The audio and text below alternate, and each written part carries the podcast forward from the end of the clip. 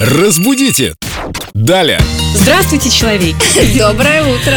Доброе утро всем. У нас Веселые человечки. в гостях наш э, филолог Юлия, которая отвечает с удовольствием на вопросы наших слушателей в группе. Посмотрим, как «Эхо насчет радио». человеков. Озвучь Вконтакте. вопрос. Кстати, подскажите, пожалуйста, правильно ли употреблять слово «человеках» в контексте?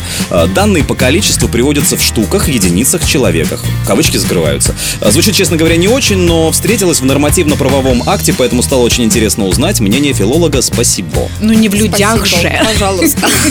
Юль, что скажете, правда, если это акт нормативный? Дело не в том, акт не акт. э, Дело в том, что с количественными числительными действительно человеки возможны. Оно Боже. немножко режет слух, но да, но если с количественными числитель- числительными, ну куда деваться? 5 человек, 10 человек.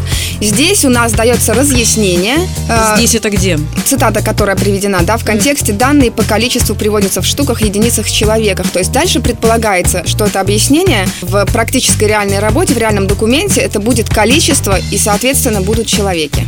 Ясно. Вот так вот. Замечательно. У Бернара Вербера есть роман «Мои друзья-человеки». Тоже звучит хорошо, на мой Ну взгляд. а что? Это переводчик неграмотный. Обращайтесь к нашей Юлии А. Фадеевой. Не-не, подождите. Что?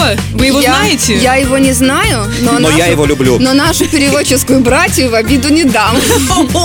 А Грудью встала Юлия Да. на защиту своих коллег. Всем доброго утра. Пишите, оставляйте вопросы в группе Эльду Радио ВКонтакте. Раздел «Вопросы филологу Юлии». Человеки, пишите. Разбудите! Далее!